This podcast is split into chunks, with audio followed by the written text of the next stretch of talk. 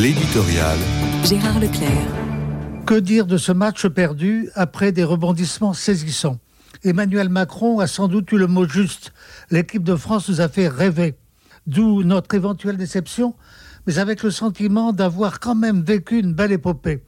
Et puis la loi du sport veut qu'on accepte sportivement la défaite.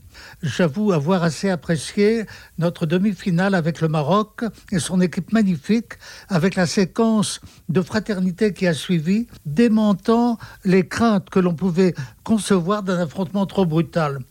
Si j'en crois les spécialistes, cette finale n'était pas inférieure à ce qu'on pouvait attendre de la qualité de nos joueurs, qui sont quand même à l'avant-garde du football international.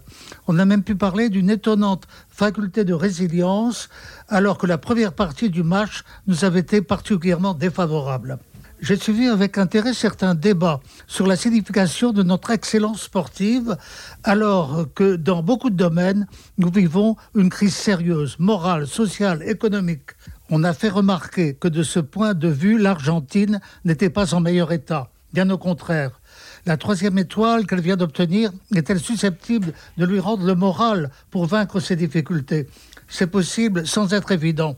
Dans un passé proche, les victoires de notre équipe ont incontestablement joué en faveur d'un meilleur moral. Jacques Chirac avait largement profité de notre première Coupe du Monde, grimpant dans les sondages. Cette semi-défaite jouera-t-elle dans l'autre sens? Ce qui est sûr, c'est que nous avons besoin de redynamiser notre morale pour sortir d'une morosité qui n'arrange rien. Notre équipe de France n'a pas démérité et il conviendrait de proclamer à son endroit haut les cœurs.